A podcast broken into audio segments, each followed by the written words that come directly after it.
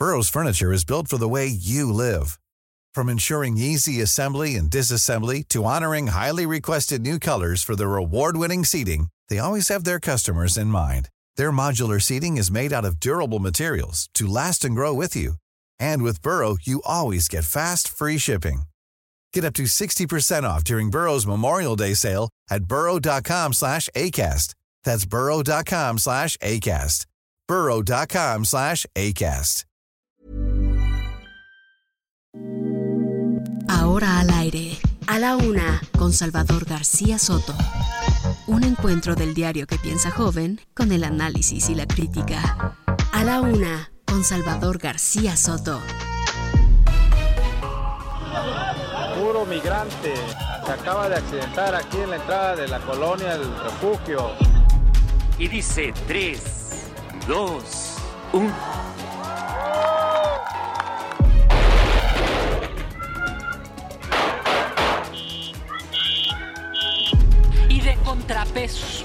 Hoy este Senado de la República está de rodillas a López Obrador.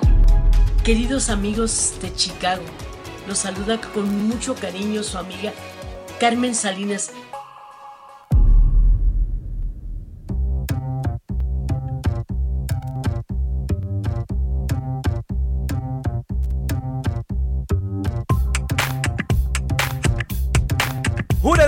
Con un minuto, una de la tarde con un minuto. Bienvenidas, bienvenidos a la una con Salvador García Soto en el Heraldo Radio. A nombre del titular de este espacio, el periodista Salvador García Soto, yo soy José Luis Sánchez Macías y le voy a informar en este viernes, viernes 10 de diciembre, el eh, viernes, ya por fin viernes, tan anhelado viernes. Bueno, pues tenemos mucha, así es, hay que celebrarlo. Es viernes, ya se acerca poquito a poquito el aguinaldo, la quincena, la Navidad, el pavo, todo, todo poco a poco se va acercando en estos 20, 21 días que nos quedan.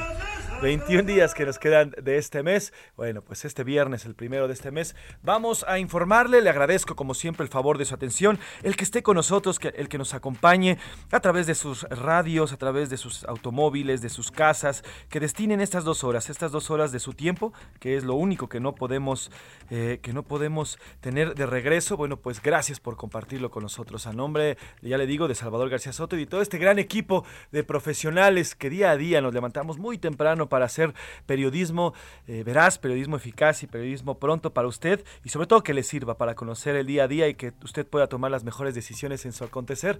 Bueno, pues gracias, gracias. Hoy le decía es viernes 10 de diciembre y saludamos antes de comenzar con la información a todas, todas, todas las frecuencias de casi 25 ciudades en 25 estados de la República Mexicana que llega a esta gran cadena, gran cadena, por cierto, nacional del Heraldo Radio, Heraldo Media Group. Saludos a Colima, a Culiacán, a Guadalajara, Guadalajara, Jalisco, a La Laguna, a Macal en Texas, Monterrey, Nuevo León, Morelia, a Oaxaca, a San Luis Potosí, a Tampico, a Tapachula, a Tehuantepec, a Tepic, a Tijuana, a Tuxtla Gutiérrez, a Villahermosa, también a Brownsville, Texas, del otro lado del Río Bravo, Ciudad del Carmen, a Coatzacoalcos, a Puebla también, que ayer nos decían que por qué no saludamos a Puebla. Abrazos, muchos abrazos para Puebla. Puebla también aquí en la Ciudad de México nos escuchan a través del 98.5 de su FM y todas las formas que existen para escucharnos, porque no hay pretexto. Usted nos puede escuchar no solamente por el radio, sino también por internet, a través de heraldodemexico.com.mx, este sitio que por cierto es uno de los más consultados a nivel nacional.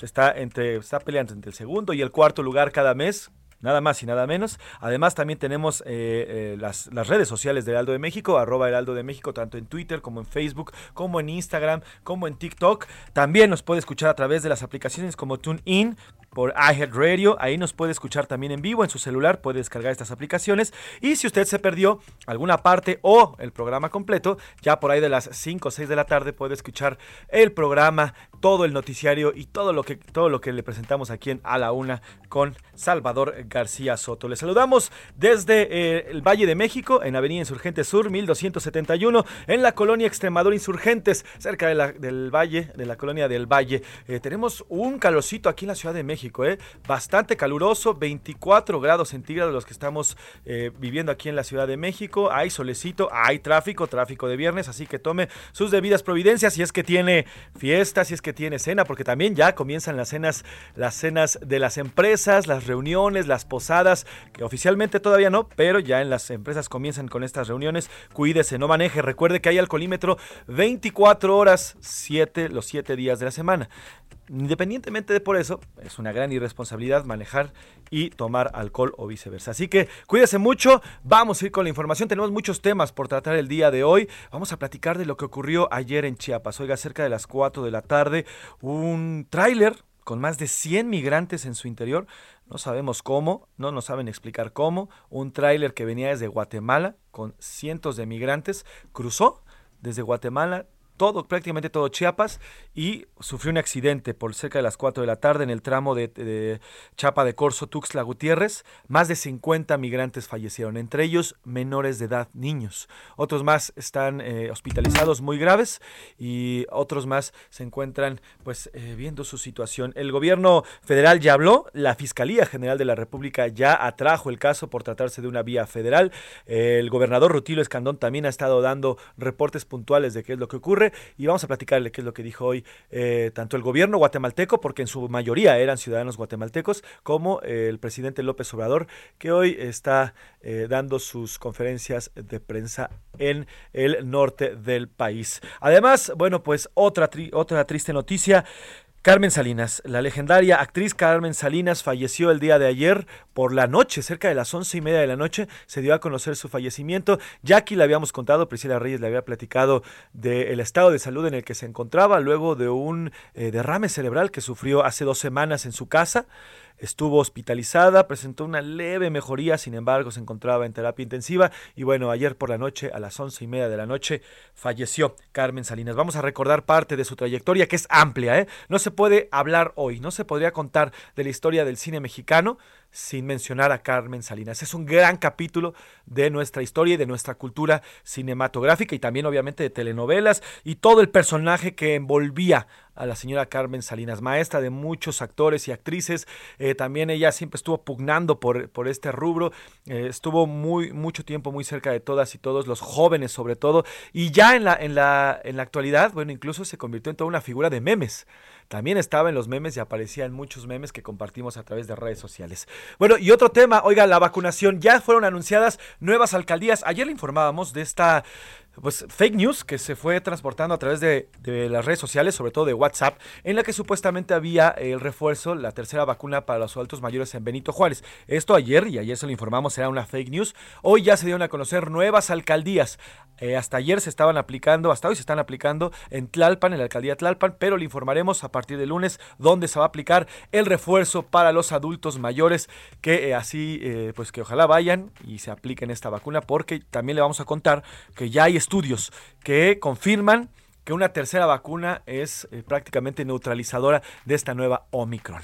Oiga, y en los deportes, el León no durmió esta noche, dicen. El equipo se adelantó, el equipo de los Panzas Verdes se adelantó en la gran final del fútbol mexicano con victoria sobre el Atlas. Todo queda para el domingo. El domingo en el Estadio Jalisco se definirá la final de finales. Ya hay varias apuestas, todo el mundo cree que Atlas va a remontar un buen partido el de ayer. Eh, al final el León mete un penal que muchos dicen que no existió, pero bueno, vía de la vía penal, el León se lleva en el New Camp, en el Camp Nou, se lleva en la victoria. Además, la Fórmula 1 definirá su campeón en la última carrera de la temporada. Los contendientes Hamilton y Verstappen se están peleando, están por décimas de puntos, están peleando el primer lugar. Veremos quién es el que gana en esta última carrera de la temporada. Además, bueno, pues tendremos a los curuleos de San Lázaro, platicaremos de todo lo que vaya surgiendo a lo largo de estas dos horas y yo le agradezco el favor de su atención. Y antes, antes de comenzar con el noticiario, vamos con la pregunta del día, porque como siempre le digo, este programa es imposible sin usted, porque lo hacemos por y para usted. Esta es la opinión de hoy. Y ya le contaba la tragedia que ocurrió el día de ayer en Chiapas, en, el que más de, en la que más de 50 migrantes fallecieron luego de este choque de un tráiler. La pregunta que le hacemos el día de hoy, ¿de quién cree que es la responsabilidad de este tipo de tragedias. No es la primera, ¿eh? Van varias tragedias que los migrantes sufren en su paso hacia Estados Unidos por nuestro país, no solamente eh, eh, estas condiciones como la que se vio ayer, sino también a manos del crimen organizado, también las clemencias del clima, las clemencias del tiempo que también eh, durante su trayecto pues sufren. en fin, ¿de quién cree que sea la responsabilidad, la responsabilidad de, este, de estas tragedias, sobre todo que pues, dañan a los migrantes? Uno, del gobierno de los países de donde proceden, del gobierno que está expulsando a estos migrantes. Dos, de México, porque es por aquí donde pasan y nadie está haciendo nada. O de ambos países, de ambas naciones, tanto de México como del el, país de donde provienen estos migrantes. ¿De quién cree usted que es la responsabilidad de estas, de estas tragedias? Y de segunda pregunta, bueno, pues también una triste noticia la que nos, eh, pues nos amargó por la noche la señora Carmen Salinas. Carmen Salinas que falleció el día de ayer cerca, de las once y media de la noche. La pregunta que le hacemos es, ¿qué tanto, ¿qué tanto cree que afecte o qué tanto es la afectación hacia la cultura de nuestro país pues la pérdida de, estos, de estas eh, figuras legendarias? Uno, mucha, ya no hay como estas personas, como Carmen Salinas y otro tipo de actores y actrices. Dos, Habrá otros, y sí, sí se duele. Y tres, simplemente no conocía a Carmen Salinas, que la verdad es que no creo que alguien vaya a responder esa. 55 18 41 51 99 55 18 41 51 99. Escríbanos sus respuestas, escríbanos sus comentarios, mándenos aquí también sus voice notes. Aquí vamos a estar comentándolas y vamos a escuchar qué es lo que opina sobre estos temas. Sin más por decir, ¿qué le parece si vamos a un resumen de noticias? Porque estamos aquí en A la Una con Salvador García Soto. ¡Qué manchados! Cientos de familiares en Tabasco reclamaron a la Comisión Federal de Electricidad por el aumento en el precio de la luz hasta en un 200%. ¿Qué les pasa? Un bebé de apenas año y medio de edad fue localizado durante la madrugada de hoy en una banqueta de la comunidad de presas en el municipio de Tezontepec de Aldama, Hidalgo. Bajo tierra. Integrantes de colectivos de búsquedas de personas desaparecidas en Baja California Sur localizaron a menos una fosa clandestina con los restos de una persona en la zona de El Centenario en el norte de La Paz. Faltosos. La aerolínea de bajo costo Viva Aerobús acumula ya más de 20 millones de pesos en multas debido a que está infringiendo la ley al cobrar equipaje de mano de 10 kilos. Conflicto. Nicaragua rompió sus lazos diplomáticos con Taiwán y dijo que reconocía la existencia de una sola China, reduciendo el grupo de aliados internacionales de Taipei. Una de la tarde con 11 minutos, una de la tarde con 11 minutos y vamos con la información. Aumentó a 55 la cifra de personas fallecidas por la volcadura de un tráiler con migrantes en la carretera de Tuxtla Gutiérrez, Chiapa de Corzo, allá en Chiapas. Esta mañana falleció otra persona.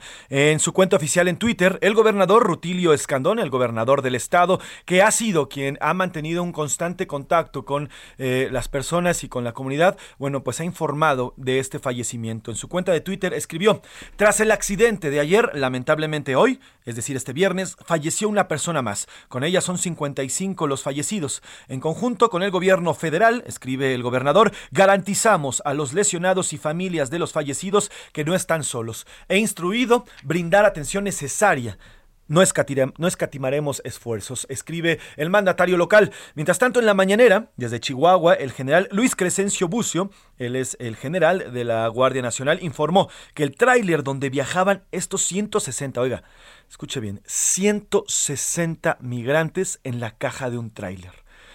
¿Cómo pasó? No sabemos, viene de Guatemala, 160 migrantes que vienen desde Guatemala en una caja hacinados, sin las condiciones obviamente salubres.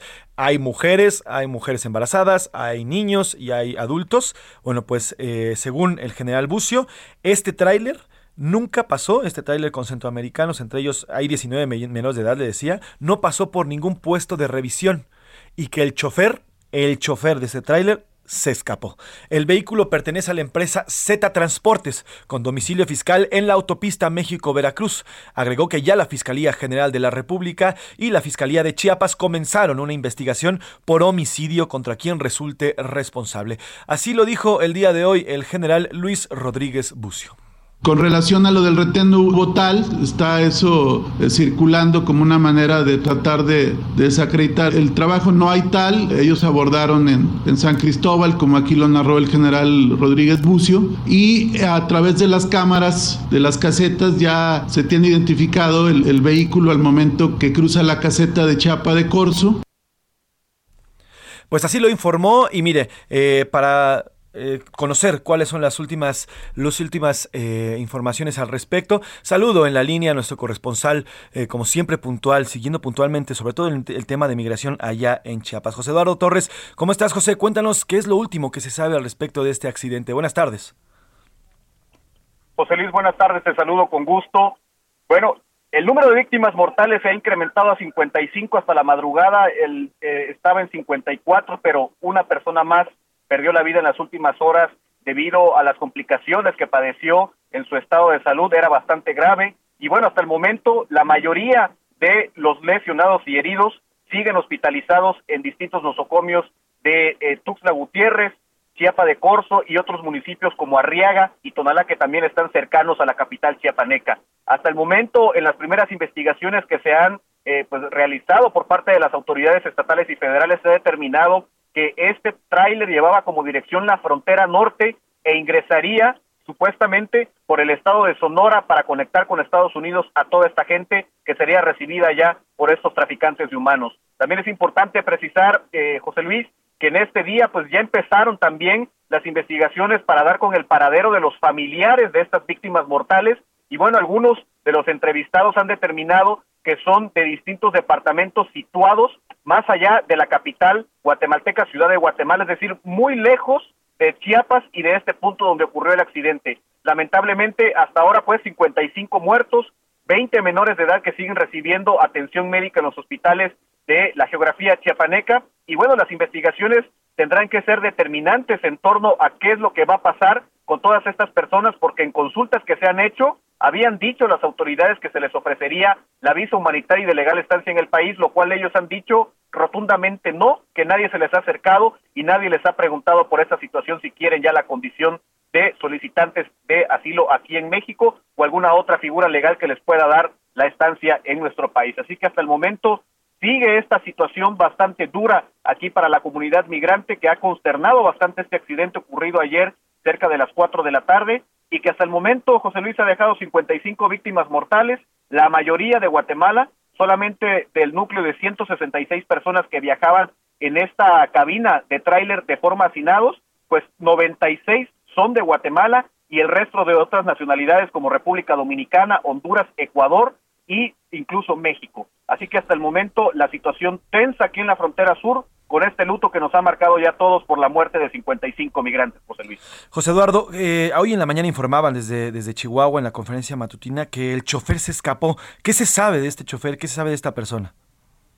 Absolutamente nada, José Luis, porque al momento que los primeros cuerpos de rescate llegaron al punto del accidente, buscaron al chofer en, pues ahora sí que la parte frontal de este tráiler, en el cabezal del tráiler, no lo encontraron, únicamente encontraron a los migrantes heridos y muertos, y bueno, la imagen ha quedado impregnada en la cabeza de todos, cuerpos tapados a orilla de carretera a solamente dos kilómetros de la mancha urbana. Hasta el momento, pues las investigaciones orientan que ya están buscando a este chofer que pudo haberse refugiado en alguna de las viviendas aledañas a esta carretera o que alguien lo protegió en el momento del accidente, pero hasta, hasta entonces no ha sido detenido ni interrogado en torno a cuáles fueron las causas que provocaron perder el control de esta pesada unidad y que provocaran también la muerte de 55 personas, José Luis. Ahora, eh, José, ayúdanos a entender un poco cómo fue el accidente. Ayer, ayer tú lo reportabas en, en los espacios de Aldo, eh, Aldo de México. Eh, al parecer, el tráiler iba a exceso de velocidad y se voltea. ¿Por qué? ¿Por qué se voltea? El tráiler iba, era conducido a exceso de velocidad por este chofer ahora prófugo. Muchos testigos que estaban eh, cerca del lugar vieron pasar al tráiler a gran velocidad y comentan también que en una curva pronunciada perdió el control y e inicialmente se impactó contra postes de concreto hasta terminar colisionando contra la estructura de un puente peatonal, lo cual provocó la volcadura de este tráiler. El chofer salvó la vida porque iba en la parte delantera, pero todas estas personas asesinadas recibieron duros golpes que provocaron muertes instantáneas de 49 personas en el lugar y de seis en hospitales de la geografía chiapaneca hasta el momento. Así que las investigaciones tienen que comenzar ya, José Luis, porque, repetimos, nadie vio un tráiler con 166 personas pasar por al menos cuatro municipios de Chiapas y en carreteras federales. Bien lo dices, nadie vio, ninguna autoridad se dio cuenta de que en Chiapas había un tráiler con más de 120 migrantes. Tocayo, por último, eh, al respecto de las, los cuerpos de los migrantes fallecidos, ¿ya se sabe si van a ser repatriados o si van a venir eh, algunos familiares desde estos eh, países para recoger los cuerpos? ¿Qué se sabe al respecto? Justo el Ministerio de Relaciones Exteriores de Guatemala ha solicitado al gobierno mexicano acercarse para eh, iniciar los diálogos y ver e identificar a estas eh, 62 personas que entre lesionados y eh, también fallecidos que tienen que ser trasladados a Guatemala. Pero también es importante mencionar que hoy el canciller de Guatemala, Pedro Bolo, estará en Tuxtla Gutiérrez para iniciar con los trámites de repatriación de estos cuerpos y también iniciar con aquellos que quieran retornar a su país después de este accidente y que hayan resultado lesionados durante este fuerte impacto suscitado ayer en horas de la tarde en la capital chiapaneca, Tuxtla Gutiérrez. Pero mientras tanto hay mucha incertidumbre porque hay familias que hasta el momento incluso no están enteradas que algunos de sus familiares tuvieron que perder la vida aquí en territorio mexicano. Pues José Eduardo Torres, estaremos pendientes de la información que vaya surgiendo y te pido que mantengamos la comunicación por si llega a haber eh, algo más que comentar al auditorio. Gracias, Tocayo, te mando un abrazo hasta Chiapas. Abrazo de vuelta a la capital del país. Buenas tardes, José. Abrazo, José Eduardo Torres, corresponsal de Aldo Media Group allá en Chiapas. Oiga, y el presidente Andrés Manuel López Obrador habló del tema. Fue cuestionado esta mañana desde Chihuahua, donde está haciendo una gira de trabajo, y allá habló de ello expresar nuestro dolor por estos hechos tan lamentables, tristes y enviar un abrazo fraterno a los familiares de los que perdieron la vida en este accidente. Hemos venido insistiendo de que hay que atender las causas que originan estos eh, lamentables hechos. Eso lo expresé en la ONU pero además hablé del caso de Centroamérica en particular. A la semana en la Casa Blanca volví a tratar el tema, inclusive pidiendo que se actuara de inmediato porque es muy grave la situación. Y hubo reacciones, también hubo reacciones desde la Embajada de Estados Unidos en México. Eh, se indicó el embajador Ken Salazar, escribió a través de sus redes sociales, me entristece la noticia de migrantes muertos y heridos en su viaje por Chiapas. Los traficantes de personas desprecian la vida humana por su propio beneficio. Y es parte de lo que se habla, no solamente es este tránsito de las caravanas, es este coyotaje que al parecer pues ha crecido en nuestro país y que no hay quien lo pare. Es una, es una, eh, hay una colusión total en la frontera, ¿no? en la frontera sur de nuestro país que permite este tipo de aberraciones. 120 personas en un tráiler para que luego ocurra todo esto. El, caso llegó también hasta el Vaticano. El Papa Francisco envió sus condolencias en un telegrama al arzobispo de Tuxtla Gutiérrez Chiapas, Fabio Martínez, desde el Vaticano.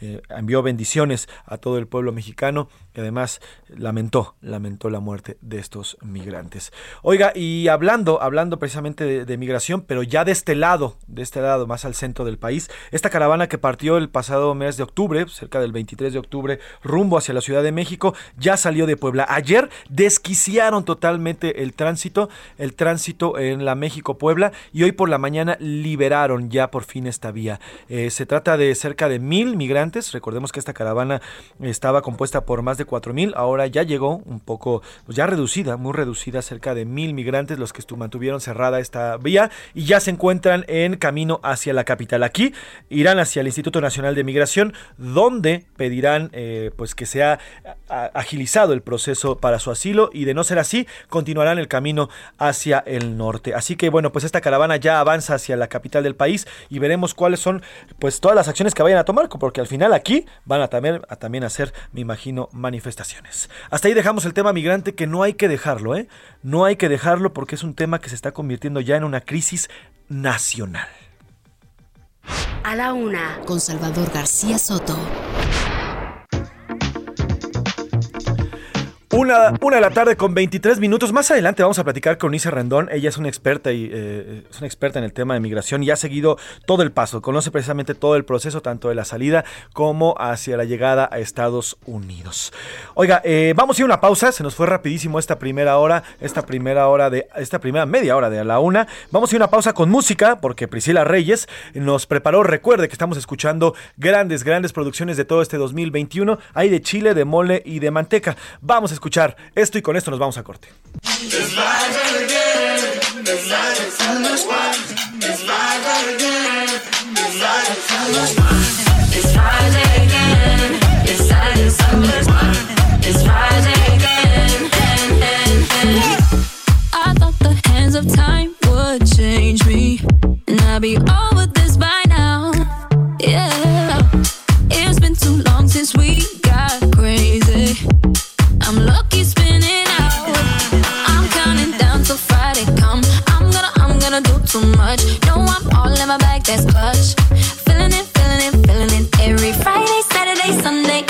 weekend on a wave, yeah.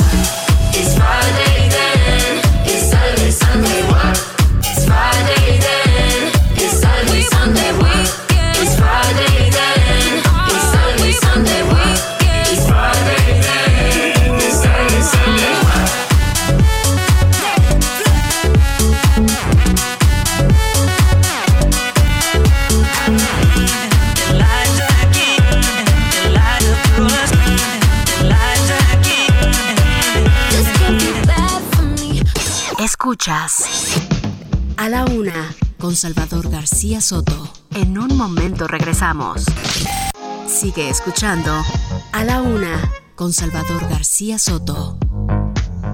Ahora, la rima de Valdés. O de Valdés, la rima.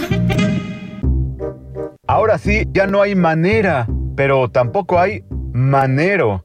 Se dice que harto dinero tiene el fiscal de carrera, pero qué moderna era en la que estamos viviendo. Uno aquí muy mal comiendo y un señor muy disque honesto, quizás no lo sea.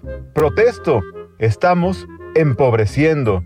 Empobrecen los valores, empobrecen los bolsillos. Ya vivimos entre pillos que hasta son procuradores. Y si esto es cierto, señores, habré perdido esperanza. El que no tranza, no avanza. Y el presidente lo niega. Nos acomodan la friega porque ya no nos alcanza. Y mientras tanto en la casa están subiendo los precios, aumentos bastante recios. Es en serio, no es en guasa, que han elevado la tasa de inflación de todo el año y noviembre fue el peldaño más pesado de inflación.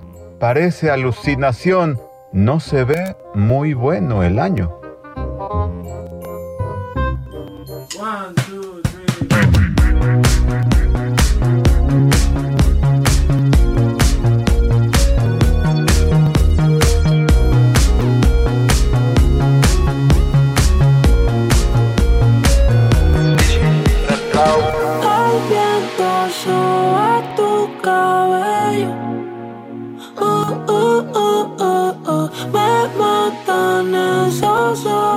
bellos. Uh, uh, uh, uh, uh. Me gusta el color de tu piel, el color y cómo me hace sentir. Una de la tarde con 32 minutos, una de la tarde con 32 minutos. Yo soy José Luis Sánchez Macías. Oiga, qué buena canción. Esta canción, Todo de ti, de Raúl Alejandro. Una de las canciones que se ha posicionado este año como las más escuchadas en todas las plata- plataformas y todas las estaciones de radio. Esta canción que se llama Todo de ti, de Raúl Alejandro, en este momento se encuentra en el top 7 anual, ¿eh? top 7 anual de las plataformas como la canción más escuchada. Además, bueno, pues escucha naturalmente en todas las fiestas y las redes sociales. Forma parte también como parte de la de videos. Y antes de esto, escuchamos a Friday, eh, Friday featuring con Mufasa y Hyperman con la canción Righton and Nighton Crawlers. Vamos a escuchar un poco porque es viernes, es viernes y el cuerpo lo sabe.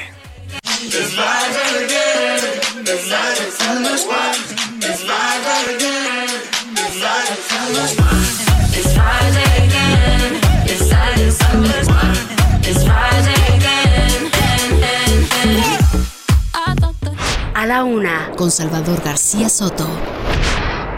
Buena, buena música, la selección de Priscila Reyes. Póngase de buenas, ya es viernes, hay que disfrutar los últimos días de este mes, de este año, para encaminarnos a iniciar correctamente el 2022 eh, con toda la actitud. Así que viernes, disfrute su viernes si está usted trabajando, si está usted cerrando el día, si está preparando una junta, o está haciendo de comer, o está comiendo, o está acompañado de su familia. Disfrute el viernes, disfrute el viernes porque el tiempo se va, se va como agua. Vamos a otros temas importantes, el COVID. Oiga, el presidente López Obrador anunció que la vacuna contra el COVID-19 de refuerzo, esta tercera dosis que ya se está aplicando en nuestro país, será universal.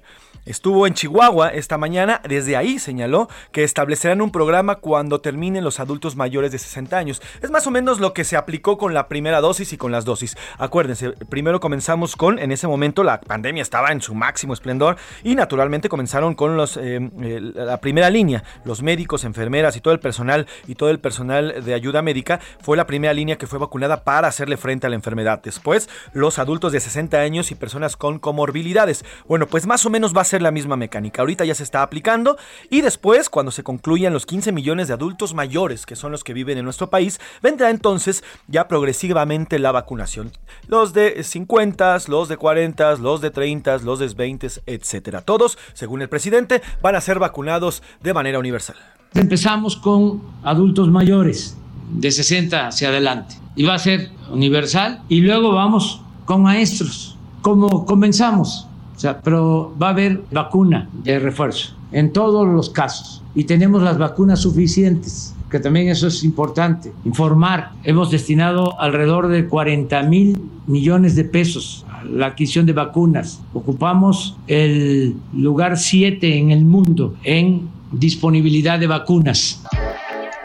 Es lo que dijo el presidente López Obrador. Y bueno, hay suficientes vacunas. Eh, todas van a ser AstraZeneca, recuerde. Y bueno, ya conforme avanzan los estudios, conforme avanzan los laboratorios, hay más datos de que se puede, que se puede precisamente combinar AstraZeneca prácticamente con todas las vacunas. Ya le informábamos aquí el miércoles pasado que Pfizer decía que eh, su tercera dosis neutralizaba totalmente la Omicron, esta nueva variante.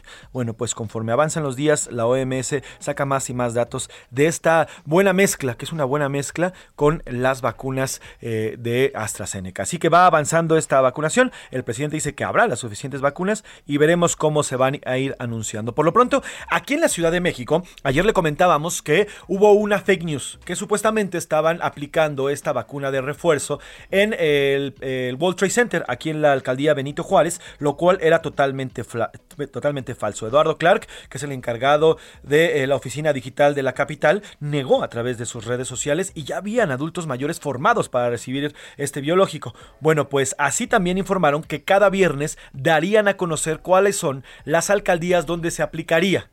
Esta tarde, hace unos minutos, eh, a través de la conferencia de prensa que da el gobierno capitalino, informaron cuáles serán las siguientes alcaldías donde se van a aplicar los refuerzos para adultos mayores de 60 años y personas con comorbilidades. Mi compañero reportero Carlos Navarro tiene la información. Carlos, ¿cómo estás? Buenas tardes, platícanos dónde será la siguiente etapa de vacunación.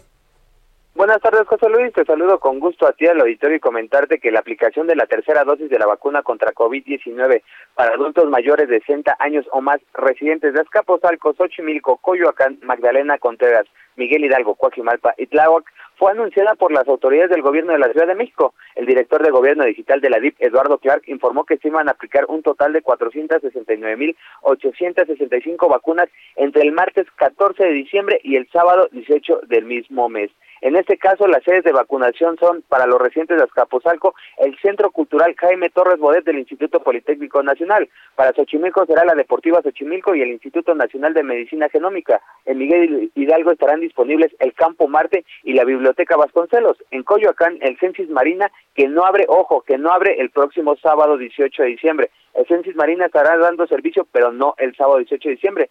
También la Escuela Nacional Preparatoria número 5 de la UNAM, el Estadio Olímpico Universitario de CEU y el Instituto Nacional de Medicina Genómica, todas estas en Coyoacán. En Magdalena Contreras podrán acudir al Estadio Olímpico Universitario de CEU. En el caso de Coajimalpa estará habilitado el Expo Santa Fe y en el caso de Tláhuac la Universidad Marista. Todas estas eh, sedes de vacunación estarán disponibles entre el martes 14 de diciembre y 18 del mismo mes. Comentarle a nuestro radio escuchas que los requisitos son los siguientes. Deben llevar una identificación que acredite la edad de 60 años o más, un comprobante de domicilio de la alcaldía y haber completado el esquema de vacunación desde hace seis meses para hacerlo más rápido y efectivo. Pueden llevar tanto su certificado de vacunación o las papeletas que les dieron en las veces pasadas donde se aplicaron la vacuna contra COVID-19. Así es que son ya siete alcaldías que estarán recibiendo su biológico a partir del próximo martes y hasta el próximo sábado 18 de diciembre, José Luis. ¿Qué te parece, mi Carlos, para que la gente que nos escuche, el auditorio, ponga atención y, y, escriba papel, papel y lápiz, por favor? Repetimos las alcaldías, por favor, mi Carlos, y los lugares en cada alcaldía. Claro que sí, con gusto. En el caso de Azcapotzalco será el Centro Cultural Jaime Torres Bodet en el, del Instituto Politécnico Nacional. Para Xochimilco es la Deportiva Xochimilco y el Instituto Nacional de Medicina Genómica. En el caso de Miguel Hidalgo es el Campo Marte y la Biblioteca Vasconcelos. En Coyoacán será el Censis Marina, la Escuela Nacional Prepa número 5, el de la UNAM, el Estadio Olímpico Universitario y el Instituto Nacional de Medicina Genómica. Para Magdalena Contreras solamente estará habilitado el Estadio Olímpico Universitario de CEU, en Coajimalpa la Expo Santa Fe y para los habitantes de más de 60 años o más en Tláhuac será la Universidad Marista, así es que ya están habilitadas estas sedes a partir del martes y, y será hasta el próximo sábado 18 de diciembre. Será muy práctico, simplemente que lleven una identificación que acredite su edad, un comprobante de domicilio de la alcaldía y llevar su certificado de vacunación o las papeletas que les dieron cuando les aplicaron su biológico en las veces pasadas. Pues ahí está mi Carlos, muy bien, muy bien puntualizado y a partir de este martes, Azcapotzalco, Xochimilco, Miguel Hidalgo, Coyoacán, Magdalena Contreras, Cojimalpe, Tláhuac pueden acudir a su vacuna de refuerzo. Carlos, seguimos en semáforo verde, ¿correcto? Es correcto, la Ciudad de México se mantiene en el semáforo verde, sigue con los 3.5 puntos de 40 que evalúa el gobierno de México. En este caso no hay ningún ajuste en las actividades económicas, los indicadores tanto positividad como hospitalizados o casos activos siguen con una tendencia a la baja después de dos semanas de estabilización. La Ciudad de México sigue en el descenso. No hay menos de 400 hospitalizados en la Ciudad de México, así es que sigue decreciendo estos indicadores y la Ciudad de México se mantiene al menos por dos semanas en el verde del semáforo. Pues Carlos Navarro, como siempre, tu reporte puntual y muy bien informado. Que tengas buena tarde. Hasta luego, buen fin de semana. Buen fin de semana, Carlos Navarro, reportero de Aldo Media Group. Oiga, y si usted tiene alguna duda, como ayer le decíamos, y le repito, ¿eh? todavía no hay vacunación en Benito Juárez en el World Trade Center, ¿ok? Si usted tiene alguna duda de la vacunación aquí en la Ciudad de México, a rato vamos a ir a las ciudades más importantes del país y a los estados de la República Mexicana, pero por lo pronto aquí en la capital es covid19.cdmx .gov.mx covid19.cdmx.gov.cdmx ahí puede revisar todos los horarios de vacunación, todos los incluso los reportes de cómo van los contagios y muertes en nuestro país, ¿vale? Para que estén al tanto y estén bien informados y ya le digo, no caigamos en estas fake news que luego circulan a través de WhatsApp y otras redes sociales. Oiga, y por lo pronto, el mecanismo COVAX, este mecanismo que ideó eh, la ONU y también la Organización Mundial de la Salud, el cual, bueno, pues tiene como objetivo brindar, captar vacunas, captar también ingresos para comprar vacunas y darle y llevar vacunas a otros países que no tienen la capacidad de comprarlas, bueno, pues ha sido considerado como un gran fracaso en la lucha de la pandemia. México, por ejemplo, recibió menos del 11% de vacunas pactadas con la Secretaría de Salud, menos del 11%. Nuestro país tiene un contrato con COVAX para la adquisición de 51.4 millones de vacunas, sin embargo, no recibieron esta cantidad total. Mi compañero Paris Salazar, reportero, nos tiene la información. Querido Paris, ¿cómo estás? Buenas tardes. Cuéntanos cómo que un fracaso el, mecanismo COVAX. Buenas tardes, José Luis, amigos, amigas del Aldo de México. Y es que anunciaba como una de las soluciones para la distribución equitativa de las vacunas contra el COVID-19, el mecanismo multilateral COVAX fracasó en la entrega de las dosis. A México solo le entregó el 10.9% de las vacunas acordadas con la Secretaría de Salud. Como bien decías, México tiene un contrato con COVAX para la adquisición de 51.4 millones de vacunas para este 2021 para inmunizar al 20% de la población. Sin embargo, solamente ha recibido 5.6 millones de vacunas para proteger solamente al 2% de la población.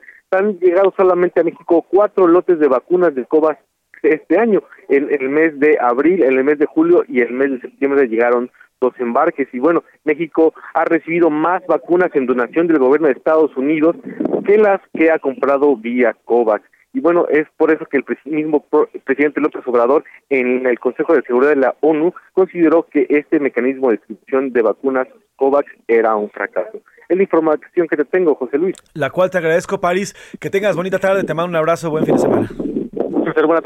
Pues así, así este mecanismo COVAX que ha sido pues totalmente un fracaso y fuertemente criticado. El pasado noviembre recordemos que México tuvo la presidencia de esta de esta eh, comisión de, de, seguridad allá en la ONU y el presidente López Obrador en Nueva York hizo un fuerte llamado, ¿eh? hizo un fuerte llamado porque no ha sido lo suficientemente efectivo para atacar el problema de la falta de vacunación. Hay países donde no se ha aplicado una sola vacuna donde hay muertos, donde la pandemia sigue como hace un año.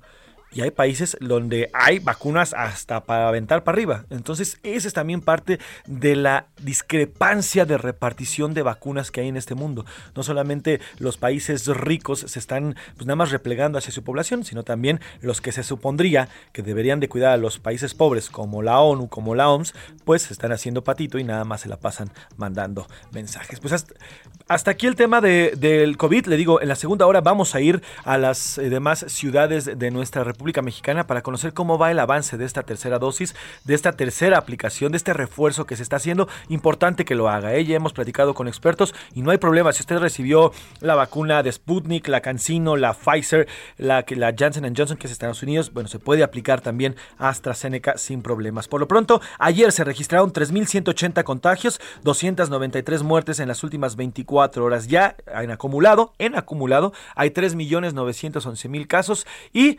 296.000 fallecimientos. Poco a poco, yo creo que para cerrar el año ya estaremos en las 300.000 personas muertas por COVID-19 en las cifras oficiales, en las cifras oficiales. Por lo pronto, vámonos, vámonos a otro tema. A la una, con Salvador García Soto. Oiga, en Yucatán, y esa es una buena noticia, hay una herramienta tecnológica que notificará a través de teléfonos celulares cuando alguien estuvo cerca del COVID. Le cuento. Si usted eh, tiene algún contacto o si haga de cuenta, va usted hoy a una posada de su trabajo, porque decidieron hacer una posada del trabajo, y resulta que alguien de esa posada salió positivo a COVID, en Yucatán. En Yucatán se ha desarrollado una herramienta para que usted a través del celular de esta aplicación pueda conocer si estuvo cerca o no de alguien contagiado. Y esto, una de dos, podría, podría ayudarle para no acercarse a esta persona o dos, podría ayudarle también para saber si estuvo expuesto a un caso de COVID y con ello tomar las debidas providencias y no contagiar a más personas. Eh, Herbert Escalante, corresponsal allá en Yucatán, nos platica de esta herramienta que es muy útil y además es 100% mexicana. Herbert, buenas tardes, cuéntanos de qué va esta herramienta. Hola, buenas tardes. Te comento, el gobernador Mauricio Vila Dosal dio a conocer que Yucatán ya cuenta con una herramienta tecnológica que notificará a través de los teléfonos celulares a las personas cuando hayan estado cerca de alguien que dio positivo a COVID-19. Este sistema denominado Notificaciones COVID Yucatán se concretó tras una alianza entre el gobierno del estado con las empresas Google y Apple y de acuerdo con el mandatario respetará la privacidad y datos personales de los usuarios. Vila explicó que avisará en el celular si han estado a una distancia menor de 10 metros y por un tiempo prolongado a un caso positivo de COVID, sin que esta herramienta viole la privacidad de los usuarios ni comparta su ubicación geográfica y sin inferir en, sin interferir, perdón, con el funcionamiento del celular.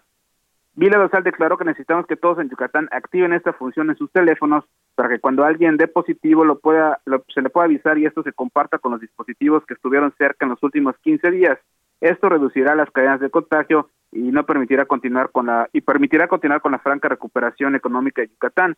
El gobernador aclaró que se trata de una aplicación que se tiene que que no se tiene que descargar, más bien es una función que ya está disponible en los sistemas Android y iOS y bueno, para activarlo es necesario mantener la función de Bluetooth encendida y posteriormente en la configuración del equipo buscar la opción notificaciones de exposición, seleccionar país y estado y aceptar los términos de condiciones. Por cierto, en el evento, Vila también hizo un llamado a las Ajá. yucatecas y a los yucatecos a convencer a los cerca de 200 mil personas que todavía no se han vacunado contra el COVID para acabar pronto con la pandemia, que se vayan a vacunar estas 200 mil personas que faltan en el estado. Pues Herbert, te agradezco el reporte y estamos pendientes de cómo funciona esta herramienta porque podría aplicarse también a nivel nacional. Te mando un abrazo, Herbert, hasta Yucatán, buena tarde. Un abrazo a todos. Pues allá está la tecnología siempre ayudando y es importante ¿eh? porque el conocer, si usted conoce, si el gobierno conoce, si alguna parte de la ciudad conoce dónde hay un brote, puede atacarlo directamente y ya no hacerlo a tientas como se hacía antes. Vamos a otro tema. A la una, con Salvador García Soto. Ya le contaba y así abríamos este espacio con la muerte de estos 55 migrantes que fallecieron ayer por la tarde en esta carretera que va de Tuxtla Gutiérrez a Chiapa de Corzo. Eran 160 migrantes los que, los que viajaban en la caja de un tráiler y más allá, y, obviamente la tragedia es lo, principal, la pérdida de vida siempre, siempre es una tragedia y es, y es eh, lo principal que hay que comentar, pero detrás de ello hay todo un fenómeno, un fenómeno migratorio y un fenómeno también de una falta de políticas migratorias por parte del Estado mexicano que además en los, en los últimos años ha provocado y prácticamente ha eh, pues, de alguna u otra manera permitido que este tipo de tragedias ocurran. Para estudiar y para analizar y para conocer pues las razones y qué es lo que está ocurriendo en esta frontera, eh, saludo en la línea y gracias por tomarnos esta llamada a la doctora Eunice Rendón, ella es especialista en migración y prevención del delito. Doctora, ¿cómo está? Buenas tardes. Hola, ¿cómo estás? Buenas tardes. Gracias, pues doctor. aquí con esta noticia. Así es, doctora. Quiero preguntarle, y, y, para iniciar, ¿cómo es que un camión, y es la pregunta que hoy nos hacemos todos por la mañana, ¿cómo es que un camión con 160 migrantes en un tráiler, pues cruza prácticamente cinco municipios de Chiapas? Pues mira, efectivamente eh, vemos esta situación de que cruzó y que nadie detectó que había tantas personas ahí y creo que eso es parte de la red criminal que hay en estos casos, es decir, es una red que incluye personas de Centroamérica, México, Estados Unidos y del tráfico pues al final, eh, que, que, como se maneja el modus operandi, eh, creo que también hay que subrayar las condiciones inhumanas en las que venían estas personas, ¿no? Son, creo que ya 55 historias de vida perdidas, ¿no? Además de que hay que recordar que el 80% de los que han migrado en el último año lo han hecho en núcleos familiares, muy probablemente venían también familias en este tráiler. Entonces, eh, me parece que corresponde a varias situaciones el que nadie haya notado que venían estas personas en el tráiler. Primero, en las que lo metan en un tráiler probablemente no, no es la expectativa que ahí haya personas, ¿no? Por ser tan inhumano. Y la segunda, pues creo que también en esta eh, red de tráfico entran también pues algunas autoridades de todos los países y eso es también otra de las razones por las que no nadie había detenido a este camión. Creo que aquí también lo importante va a ser en términos de la autoridad, qué va a pasar, dónde está el chofer, dónde está la red de tráfico, dónde están los responsables. Y creo que es muy importante en ese sentido que también la Fiscalía General de la República se meta y se inmiscuye. Qué bueno que atrajo este caso, porque en la verdad, en lo que va del año, no, eh, no había habido casos de traficantes que realmente ellos atendieran. De hecho, no hay detenciones emblemáticas de estos delincuentes y eso ocasiona que pues, sea un negocio atractivo y que se cometa en total impunidad y que además, como los mismos migrantes que venían en el tráiler dijeron, pues se pagaron todos en, eh, cerca de 3.500 dólares eh, lo cual pues ya en conjunto se vuelve una cantidad eh, importante y eso sin dejar de lado que muchos de ellos tienen que volver a pagar una vez que llegan en la frontera otra cuota para ingresar también a Estados Unidos. Entonces, pues finalmente terminan más vulnerados los que de por sí ya venían de una situación de alta vulnerabilidad. Ahora, doctora, hablamos de una red que ya es internacional, porque este camión venía desde Guatemala, eh, partió desde allá y cruzó hacia nuestro país. ¿Cómo, cómo hacer un trabajo conjunto entre, entre, entre ambos países para detener o por lo menos para evitar este tipo de, de cruces tan masivos? Porque además no son las caravanas normales que esas se anuncian, son literalmente tráfico de personas. Pues sí, efectivamente creo que en este contingente especial, es decir, en este camión, venían mucho, la mayoría de ellos eran guatemaltecos, ¿no? Uh -huh. Según los datos que hemos visto, eh, como bien dices, y creo que aquí, como dices, eh, hay que pasar, creo yo, transitar nada más del discurso a la verdadera acción y priorizando ahora sí que un esfuerzo transnacional para desmantelar estas redes de tráfico y para tener detenciones emblemáticas, porque eso es lo que no se ha podido. En realidad es un reto mayor, porque eh, como lo que involucra son personas en vulnerabilidad que además están de forma irregular en los países, muchas veces pues no se animan a denunciar, son amenazados, en fin, son vulnerados de muchas formas y eso complica de alguna forma el seguimiento de los traficantes. Pero por ello, repito, es fundamental que la Fiscalía General de la República se meta de lleno en este tema, que haya también, creo, como parte de la estrategia con Estados Unidos y con los países de Centroamérica, una, eh, una prioridad al desmantelamiento de estas redes que pues siguen sucediendo porque sigue la necesidad y los factores de empuje de la migración siguen ahí presentes y afectando a miles de personas que siguen tomando esta vía a pesar de que sea por pues un ahora sí que por medios tan complejos como esto que veíamos, por un modus operandi que no respeta sus derechos de ninguna forma y al claro. contrario los vulnera como hoy lo podemos constatar. Y doctora. Y que eh, no es la primera vez, ¿no? Claro. Hay muchas. Si tú te metes a, a, ver las noticias del último año, vas a encontrar muchos de este tipo de accidentes. Esta sí con un gran número de víctimas, sí, sí, sí. pero sí es algo que pasa cada. Ahora sí que está al orden del día. Me quedan dos minutitos, doctora. Yo le quiero preguntar por último. Entonces, ¿la política migratoria de México es un fracaso? ¿Ha sido un fracaso? ¿Se puede considerar como un fracaso?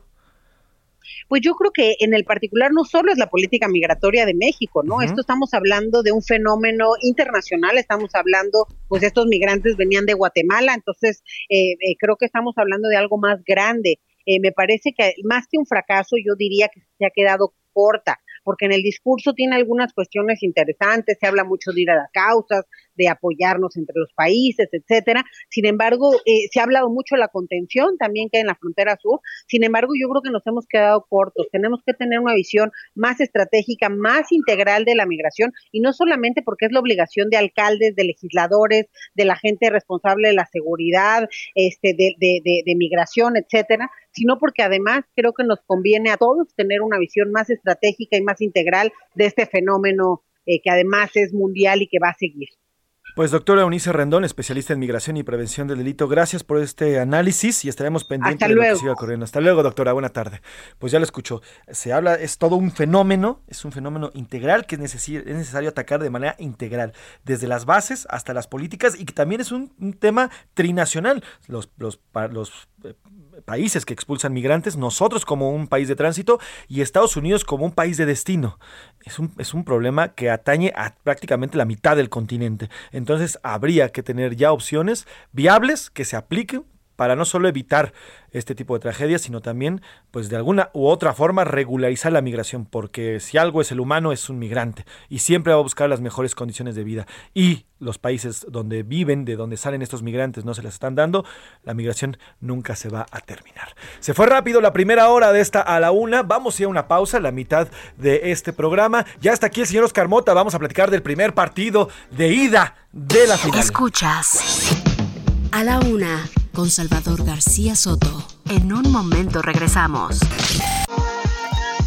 Ya estamos de vuelta con A la Una con Salvador García Soto. Qué sorpresa inesperada el encontrarte. Había pasado por alto el mencionarte, pues no te veía desde hace algún tiempo y por eso es que yo no le he hablado de ti. Este no es el momento, tampoco el lugar. Merece para que decirme saber la verdad.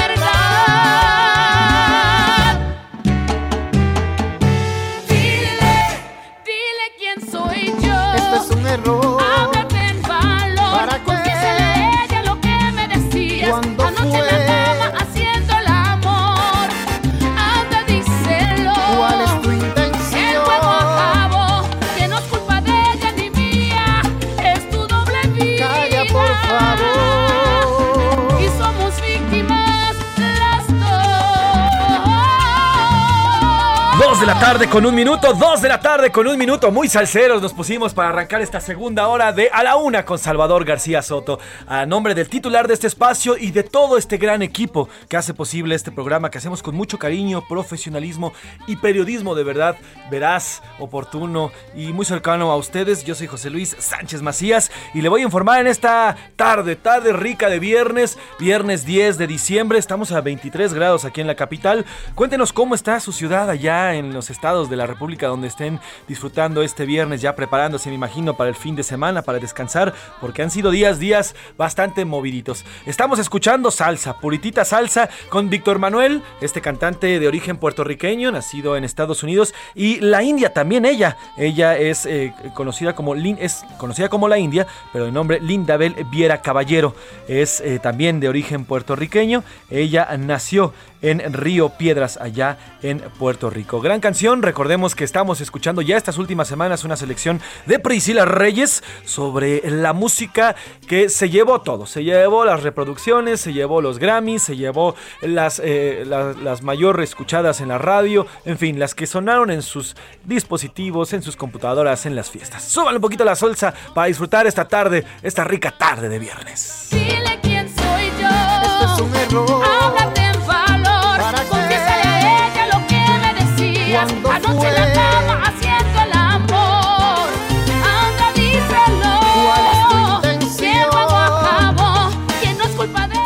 Hay muchas salsa aquí en la cabina ya estaban bailando. Espero que también usted esté bailando ahí donde quiera que se encuentre y nos esté escuchando y disfrutando de este programa. Tenemos muchísima información eh, por compartirle en esta segunda hora. Pemex cumplió sus obligaciones y pagó más de 211 mil millones de pesos en impuestos en este año. Le contaremos de esta petrolera que, bueno, en el gobierno federal insisten en meterle dinero, dicen por ahí dinero bueno al malo, pero ahí está la petrolera. En Zacatecas, el alcalde de Valparaíso, Eleuterio Ramos, dio un mensaje. Pero mire, le voy a poner el audio de este mensaje en unos minutos. No fue un mensaje al, pueblo zacatecano, al pueblo de Valparaíso, no. No fue un mensaje tampoco para eh, el gobierno estatal o para... No, fue un mensaje para los grupos delictivos, pidiéndoles que por favor, por favor, ya no hagan tanto crimen, ya no cometan tantas atrocidades. Así el nivel ya de plano en abandono esta parte de Zacatecas allá en Valparaíso. Platicaremos de la reunión de López Obrador con los empresarios. Ayer, eh, siete de los empresarios eh, más acaudalados de nuestro país se reunieron en Palacio Nacional con el presidente Andrés Manuel López Obrador y los empresarios le hicieron peticiones eh, pues muy puntuales, peticiones que tienen que ver con la reforma energética, que tienen que ver también con el decreto de señalar a todas las obras de infraestructura de seguridad nacional. Se las hicieron aquí, les vamos a platicar qué dijeron estos empresarios. Oiga, y ya comenzó. Ayer platicábamos con el secretario de gobierno de la Ciudad de México, Martí Batres, sobre eh, la llegada, la llegada de peregrinos a la Basílica de Guadalupe, porque recordemos que este domingo, este domingo es domingo 12, día de la Morenita, y ya está implementado este operativo, el operativo Basílica 2021. Ya hay peregrinos en la zona norte del país, vamos a ir hacia allá, vamos a ir con nuestros motorreporteros, porque en la zona de Montevideo, la zona de Lindavista, en la zona de entrada de Pachuca, en la zona de entrada de Querétaro, toda esta zona norte ya está siendo eh, pues eh, acudida por los peregrinos que se dirigen a la Basílica de Guadalupe. Además también iremos eh, al al lugar donde se están llevando a cabo los eh, pues el, funeral de Carmelita Salinas que falleció ya le decía ayer a las once y media de la noche. Platicaremos sobre ella iremos a la parte donde está llevando a cabo el, eh, velorio de esta gran eh, actriz cantante productora también actriz de cine de teatro en fin que murió el día de ayer a los 82 años. También sí también exdiputada también estuvo en la en, San Lázaro como diputada. Vamos a platicar sobre el tema. Como ve, tenemos muchísima información, además de todo lo que se genere en estos 60 minutos restantes. Va a estar aquí, bueno, no va a estar, ya está aquí a mi izquierda el señor Oscar Mota, que nos va a platicar sobre el partido, sobre esta, este primer round. Apenas los primeros 90 minutos del León Atlas, que se lo llevaron los panzas verdes, y hay mucha, mucha conmoción. ¿Por qué? Porque ya están cantando victoria los aficionados a los panzas verdes, pero no, hay un Atlas que va a recibir a León el próximo domingo en el Estadio Jalisco. Por lo pronto hicimos dos preguntas, vamos a escuchar sus opiniones. La primera de ellas fue sobre el tema migratorio. ¿Quién cree usted que es responsable de este tipo de tragedias que ocurrieron? Ya lo platicábamos con la doctora Eunice Rendón. Esta eh, responsabilidad compartida entre los, entre los países expulsores, los países de tránsito, que en este caso somos nosotros, y el país destino que es Estados Unidos. Y el segundo tema, bueno, pues la, eh, la partida, el fallecimiento de Carmelita Salinas qué representa para usted y para el pueblo mexicano, en específico en el tema cultural, pero como le decía, Carmen Salinas participó prácticamente en todas las cúpulas de nuestra sociedad. Para ello y para comentar las reacciones, saludo con gusto a Milka Ramírez. Milka, ¿cómo estás? Bonita tarde. Muy bien, José Luis, muy, muy bien, porque ya es viernes. Ya es viernes y el cuerpo lo sabe, ¿verdad? También está Oscar Mota, ¿cómo estás? ¿Cómo está? Te mando un gran abrazo, mi querido Mafren, mi querida Mil. Y además de esto que platicabas, también en la zona, por ejemplo, uno que anda peregrinando diariamente de Texcoco, muchos peregrinos entran por la Peñón Texcoco. Sí, también, claro. Entonces también ahí hay, eh, desde antier andan por ahí. Sí, desde las, de hecho desde el fin de semana pasado recordemos la tragedia que ocurrió en Tlalpan con los peregrinos que este tipo que venía en estado de ebriedad los atropelló, eh, pero desde, el, desde el, viernes de la semana pasada comenzaron a llegar los peregrinos, se esperan 4.5 millones de peregrinos que lleguen a la Ciudad de México y como ya lo platicábamos ayer, van a ir de paso. Esta vez no va a haber pernoctan, porque antes en el atrio, este gran atrio que hay en la basílica, bueno, pues se quedaban a dormir para esperar la medianoche las mañanitas. Ahora no, ahora simplemente es tránsito, ven, saludan, veneran a, la Virgen María y a la Virgen Guadalupe y se van. Simplemente es un tránsito. Pero sí, ahí van los migrantes. Saludos a todos los que viven en la zona norte. Yo me acuerdo, fíjense, yo vivía, por eso lo conozco muy bien, la zona de Linda Vista. Yo vivía y cuando estaba allá en las escuelas, era un día de asueto, ¿eh? El 12 de diciembre, un día de asueto. Porque no hay forma de llegar a las escuelas iglesias, sobre todo las que están cerca de la basílica. Entonces cierran, dices día de asueto, es por la Virgen, no, es porque no puedes pasar. La 900 veces gloriosa preparatoria 9. La 9 sí, que está sobre insurgentes. Saludos, a la- la- la- ¿Tú eres de la 9? Afortunadamente. Uy. Las mejores prepas, cierto, de la UNAM. No, la mejor es la 5. Oh, ya, me, no voy a van a perdonar. no voy a entrar en vicisitudes ahorita. del mismo equipo. Pero los dos son Eso Pumas, sí, así que es sí. importante. Cuéntanos qué dice, el- qué dice el público. Milka Ramírez. Les cuento que dice el público. Eh, dice, buenas tardes. Les deseo un bonito fin de semana. Opinión 1. El principal responsable es el gobierno de México. Y pone entre paréntesis, no justificar. Y número 2, que en paz descanse Carmelita Salinas, pero la vida sigue. Eh. Sí, la vida sigue, pero al final son personas y personajes que marcaron, ¿eh? Marcaron nuestra época y ella además evolucionó con, ell- con, con las épocas, porque ella vivió, fíjese, ella era la corcholata en el cine de ficheras. Ella es- formaba parte de este gran cine que hoy, hoy si pusieran una película de las, de las ficheras en el cine o en la televisión, excuso decirles cómo, porque si eran machistas, a más no poder, ¿eh? Y era tratar a las mujeres, la- denigrarlas prácticamente. Y me voy a adelantar un poquito que iba a comentar a- a más adelante. Le iba a las chivas. Ella era, Ah, sí, era Sí, chiva. era era chiva de fanática corazón. de las chivas. Sí, chiva, chiva de corazón. ¿Qué más dicen? Eh, buenas tardes, don Salvador. Bueno, saludan a Salvador, a Priscila y equipo José Luis. Saludos Saludos. desde Texcoco, Israel. A la ah, Israel desde Texcoco. A la segunda pregunta, en un país donde había un monopolio televisivo era casi obvio conocer a Carmelita Salinas. Sin embargo, la cultura de México no aportó nada, solo fue una figura mediática. Bueno, ahí está la opinión de Muy nuestro radio. Yo difiero un poco, yo creo que sí aportó, sí evolucionó con lo mismo. Al final, yo le decía, eh, era muy cercana a los artistas, a, los, a las actrices, a los actores, y los apoyaba, ¿eh? Incluso, incluso, yo me acuerdo que hubo una época que cosa que pasaba, vamos a preguntarle a Carmelita. Carmelita Salinas. Opinaba Cosa de que todo. pasaba, sí. vamos a preguntarle A los Carmelita. luchadores, ella fue madrina de la carrera artística de Tinieblas. Fíjense. O sea, de, no. Tinieblas, hace 30, 40 años fue su madrina. Sí, ella como diputada también apoyó muchísimo. En esos tiempos todavía existía los fideicomisos para apoyar al cine, al, al teatro. a- fue una de las personas que más apoyó a todo el rubro artístico. O sea, sí, sí, definitivamente su existencia, su vivir y su carrera se debió y, y se, y se llevó en favor de este rubro. Y es muy querida, la verdad es que también es una, bueno, fue una actriz muy querida y muy, no sé, mi, ab- mi abuela la veía, yo la veía, mi mamá la veía, no, o sea, como que es muy conocida para los mexicanos. Sí, claro. Eh, aquí hay otro mensaje, para mí los culpables son los gobiernos de los países expulsores, el gobierno de México por su negligencia. Buenas tardes, Buenas tardes, en cuanto saludos. a Carmelita Salinas, dice que fue una gran artista, que descanse en paz y justo lo que decía Carlos Mota, chiva de corazón. ¿Quién? Carlos, ¿Qué? ¿qué, qué, qué, ¿Cómo? qué? Ya Oscar economía. Mota, perdón, ya te. Ya da por economía, señor. A ver qué se me ocurre ahorita. Me distrae. Ya análisis Háblanos de economía, por, Por favor. favor, ¿no? A ver qué se me Oscar Mota, ahorita. discúlpame. Bueno, Bueno, saludos al, al periodista colega Carlos Mota. Él, él es, es- también es compañero aquí en, en el de México en, la- en las columnas y además bueno, ADN 40. analista, analista de economía. A ver, aquí hay otro mensaje. Buenas tardes. Pienso que la responsabilidad en esta tragedia es, en primer lugar, de los países que no hacen nada para no dejar que la gente migre y, por otra parte, de las autoridades de México que inspeccionan los trailers. También el chofer tiene su parte de responsabilidad y ojalá que pague por esta tragedia. Pues sí, ojalá, y ojalá lo encuentren, ¿eh? Porque se fugó. O sea, obviamente él tenía claro y sabía que atrás en su caja había más de 100 migrantes, más de 100 personas que no eran de este país. Y bueno, pues tiene toda la responsabilidad, no solo como traficante, porque al final eso era, un traficante les encargado de pasar, o así se fue designado por los grupos del crimen, de pasar a estos migrantes por la frontera y además transportarlos. Y él fue el responsable de este choque. Eh, buenas tardes a todo el equipo de A la Una, los Saludos. migrantes. Lo de los migrantes es culpa del gobierno, ya que recordemos que este gobierno los ha maltratado al cruzar. Ellos buscan cómo no ser atacados por la Guardia Nacional y por migración. Además, este gobierno protege a diferentes grupos delincuenciales. En cuanto a Carmen Salinas, es y será una súper gran actriz y no habrá actores actuales como ella. Los actuales son pésimos.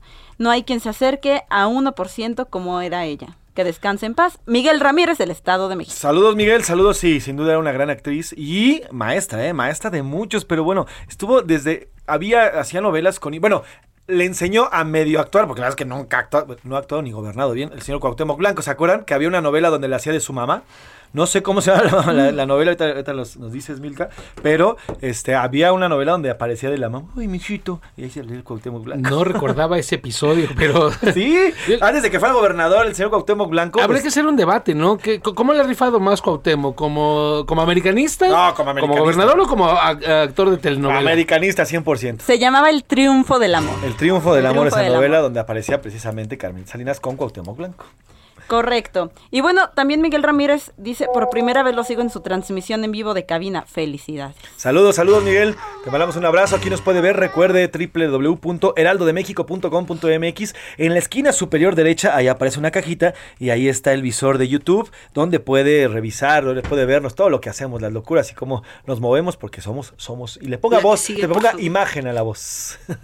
Aquí hay un, un breve comentario. Dice, se me hace tan lamentable que tanto migrante haya muerto, pero no sé por qué hay tanto odio hacia ellos en redes sociales. No sé, yo, yo no creo que haya un odio en contra de los migrantes. A ver, no podemos odiarlos. Nosotros somos un país migrante. Nada más, nada más de Zacatecas, nada más zacatecanos. Hay 3 millones de zacatecanos en Estados Unidos, la misma cantidad de zacatecanos que existen en Zacatecas. Igual en Michoacán, hay cerca de 4 millones de michoacanos en Michoacán y 4 millones de michoacanos en, Estados Unidos. Entonces, somos un país expulsor de migrantes. La diferencia es que la migración que está ocurriendo desde el sur del continente hacia acá es una migración que eh, está orquestada por grupos del crimen organizado y que lo hacen sin importarles un solo centavo la vida de las personas y los hacinan en lugares como este tráiler que ocurrió el día de ayer en Chapa de Corzo o lo mismo los meten en camionetas o lo mismo los secuestran y los matan como lo vimos en San Fernando hace 10 años en fin eh, ese es el tema el crimen organizado que está metido hasta las hasta la cocina con, con este rubro ¿no? Hola, muy buenas tardes. Hola.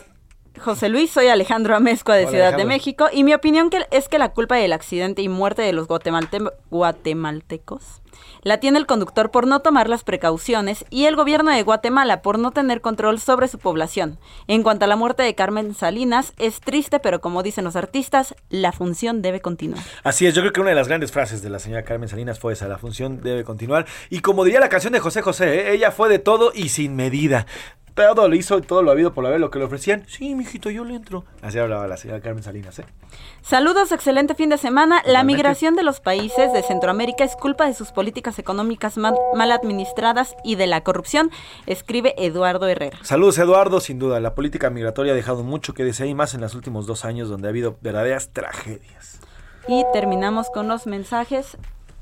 Con los mensajes. Bueno, pues así escuchamos. Dime, mi querido Oscar. Las Chivas le dedicaron un mensaje a Carmen Salinas. Dice, tu espíritu aventurero quedará en nuestros corazones. Gracias por apoyarnos siempre, Carmelita. Contamos con tu aliento desde lo más alto. Pues ahí está, ahí está. Vamos a ir al cotorreo.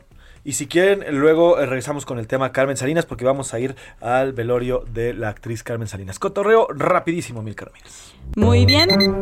Ya llegó la hora. ¿La hora de qué? La hora del cotorreo informativo. Antes de empezar, antes de empezar, escuchemos esto. Voy a arrancar, soy el chofer. Manejaré la noche hasta el amanecer.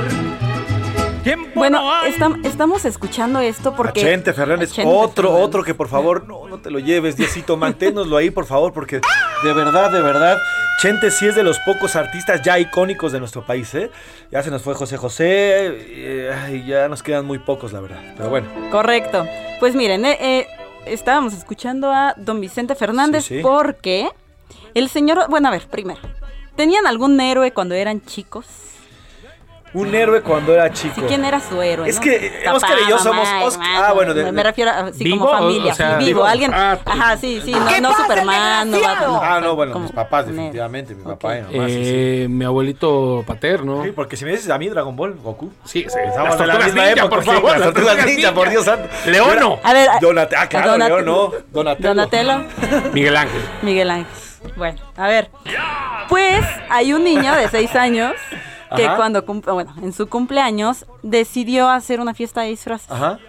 Y se disfrazó de su héroe que era el abuelito. Padrísimo. Él es Ah, chofer, Padrísimo. él era chofer, entonces literal pidió el uniforme, la camisa, el gafete, la corbata amarilla. Y el señor Otilio se sintió que es el abuelo de este menor se sintió muy, muy, muy halagado, muy orgulloso y subió la foto a redes sociales que se hizo viral.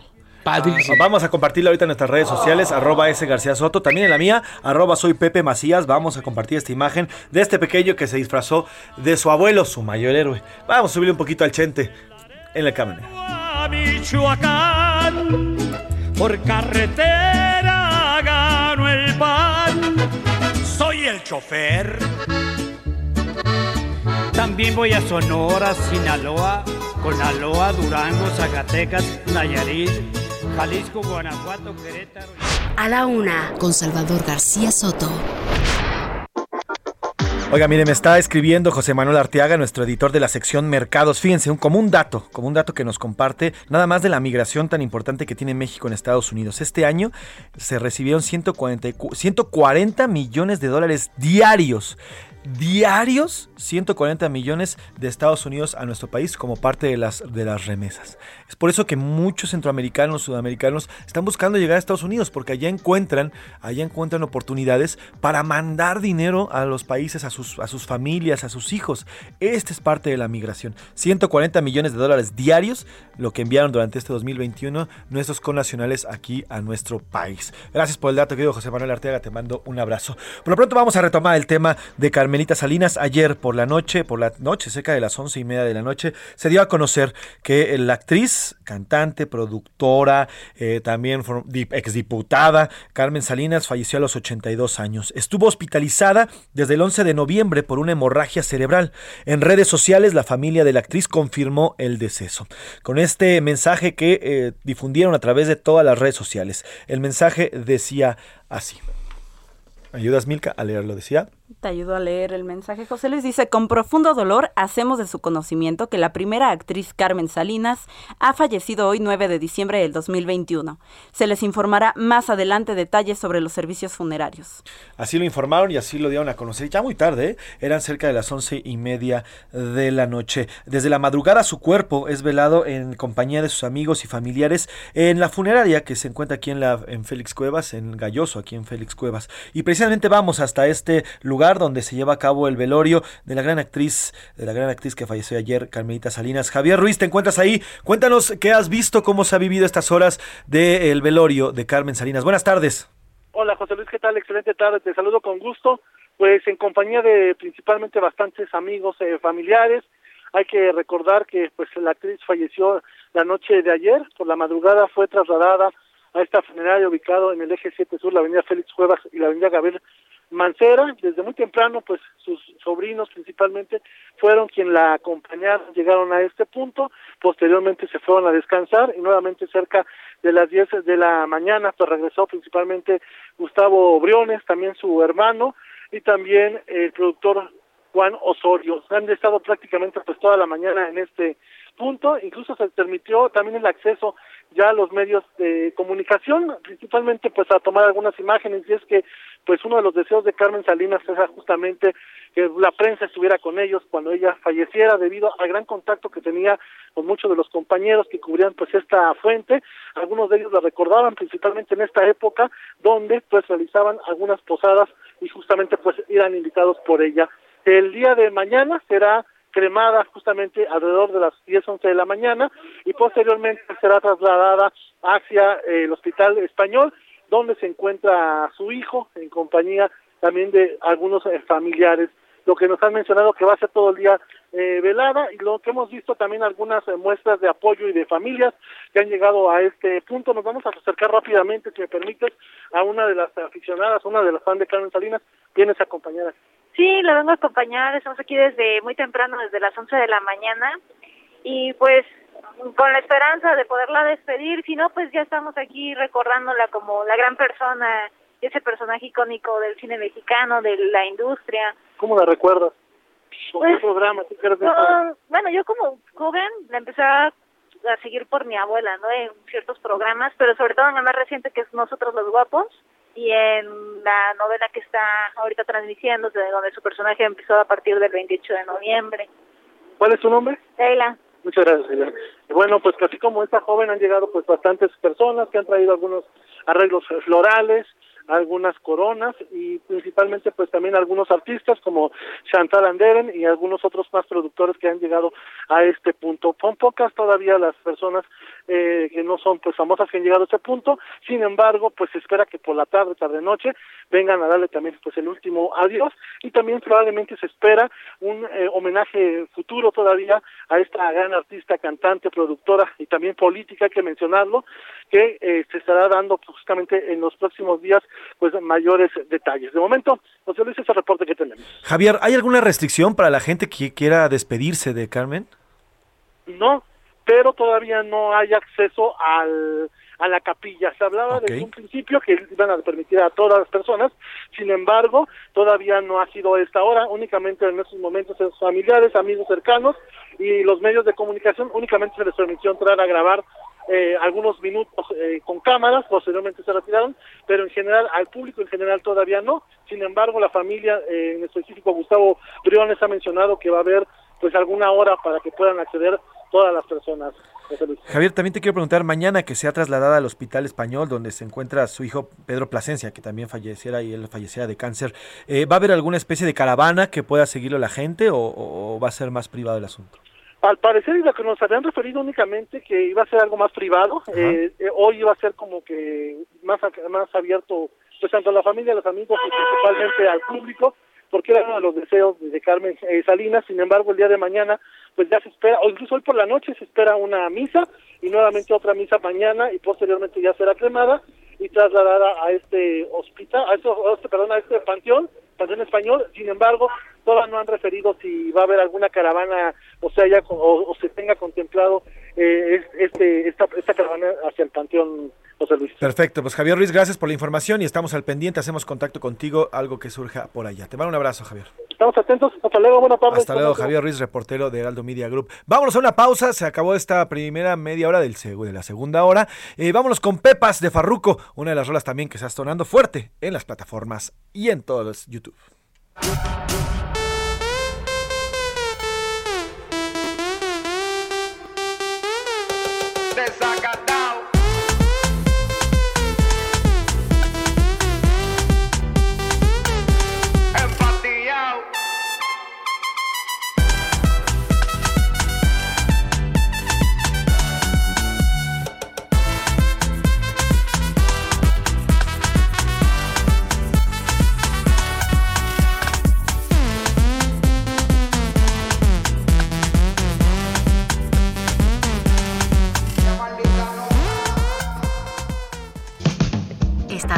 Escuchando A la Una con Salvador García Soto. Regresamos.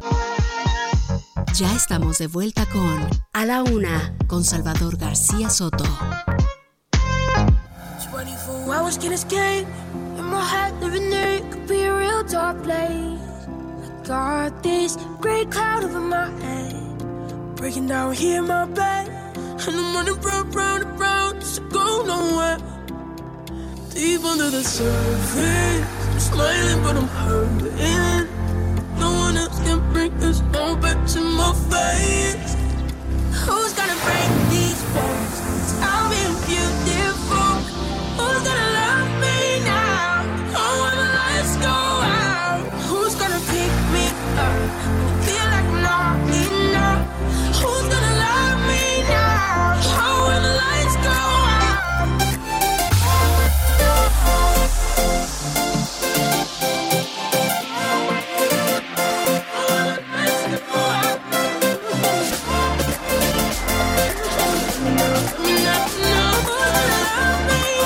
De la tarde con 30 minutos, dos y media de la tarde en este viernes, viernes 10 de diciembre. Yo soy José Luis Sánchez Macías. Tenemos buen ritmo, buen ritmo de viernes para ya cerrar esta última media hora del programa que se nos ha ido como un suspiro, como todo el año 2021. Se nos está yendo esta segunda media hora. Estamos eh, escuchando, estamos escuchando parte de esta selección que nos ha, eh, nos ha puesto Priscila Reyes de lo mejor de este año en cuanto a la música en general. ¿eh? Hemos escuchado cumbia, salsa eh, reggaetón, música de bolero y ahorita escuchamos música electrónica. Estamos escuchando Love Me Now de Caigo, eh, esta DJ que, bueno, pues eh, ha salido a la fama durante eh, principios de este año con esta canción, con esta mezcla que hace y bueno, sobre todo ha sonado en los antros y las fiestas que comenzaron a abrir a partir del mes de junio de este año. Así que súbanle al Love Me Now, súbanle y préndase porque estamos en viernes, ya es momento de ponernos actitud de viernes para irnos encaminando al fin de semana.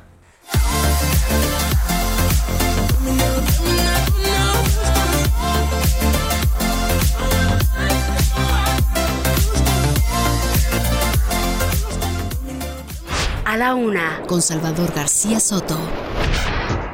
Oiga, el inicio de este espacio le platicaba, además de lo ocurrido allí en Chiapas, que también de este lado, ya más al centro de la República Mexicana, un grupo de migrantes, estos migrantes que partieron desde Chiapas en octubre, a finales de octubre, y que se dirige a la Ciudad de México, estaban en Puebla. Habían organizado desde la madrugada de ayer un bloqueo en la carretera que va de Puebla hacia la capital mexicana. Habrían sido quitados durante un rato en la mañana, pero ya regresaron. Volvieron a bloquear esta vía y están causando un verdadero caos. Pero además hay denuncias de supuestas detenciones. Vamos a hasta allá, hasta Puebla, con eh, mi compañera corresponsal del Aldo Media Group en el estado, Claudia Espinosa. Claudia, cuéntanos qué hay con este bloqueo y si es cierto que hay detenciones o no hay detenciones de migrantes. Buenas tardes. Hola, ¿cómo estás? Te saludo con gusto a ti y a todos los amigos del auditorio. Pues este de, presunta detención de dos de los migrantes no se ha confirmado. El Instituto Nacional de Migración ha dicho que no se ha implementado un operativo de este tipo. Y bueno, pues los migrantes eh, determinaron cerrar a la altura de San Matías, Tlalancaleca, esta autopista México-Puebla con dirección a la Ciudad de México en protesta justamente por un presunto intento de migración de subir a dos de ellos en una camioneta. Han estado realizando este cierre de manera intermitente, es decir, de los tres eh, carriles dejan por algunos intervalos de tiempo uno abierto para que avance el tráfico, que ya en estos momentos llega a más de 20 kilómetros eh, con dirección, pues obviamente hacia la ciudad de Puebla. Es decir, prácticamente están detenidos todas aquellas personas que intentaban llegar a la capital del país. Reabren por momentos eh, un carril, el carril de alta, para que pues el tráfico sea menor y posteriormente, bueno, pues vuelven a ocupar los tres carriles, tal como lo hicieron ayer por espacio de 10 horas. Hay que decir que, bueno, durante la noche y madrugada madrugada de este día, pues eh, hubo el tráfico más abierto porque muchos se quedaron en la zona de San Martín Texmelucan, pero alrededor de las ocho y media de la mañana salieron de nueva cuenta, están eh, esperando llegar a la Ciudad de México en el transcurso de la tarde-noche. Y este es un grupo que eh, va a la altura de San Matías de la Calca de alrededor de 300 inmigrantes, sin embargo, conforme avanza se les van uniendo otros pequeños grupos y más atrás, a la altura de la zona de Acatzingo, donde esta autopista pues ya se convierte en la Puebla Orizaba, pues está también vienen llegando otros que provienen de Veracruz. Se calcula que esta situación pues estará ocurriendo prácticamente todo el fin de semana y el problema principal es que han decidido por espacios intermitentes ocupar los tres carriles o toda la dimensión del ancho de la autopista y esto obviamente deja a muchos vehículos varados. Es la información que te tengo hasta el momento. La cual te agradezco, Claudia. Estaremos pendientes porque es viernes, eh, es viernes y mucha gente, muchas personas viajan de Puebla a México eh, pues en, busca de hacer turismo o de visitar a la capital y se va a hacer un tremendo relajo. Estamos pendientes contigo ahí en Puebla. Buenas tardes, Claudia.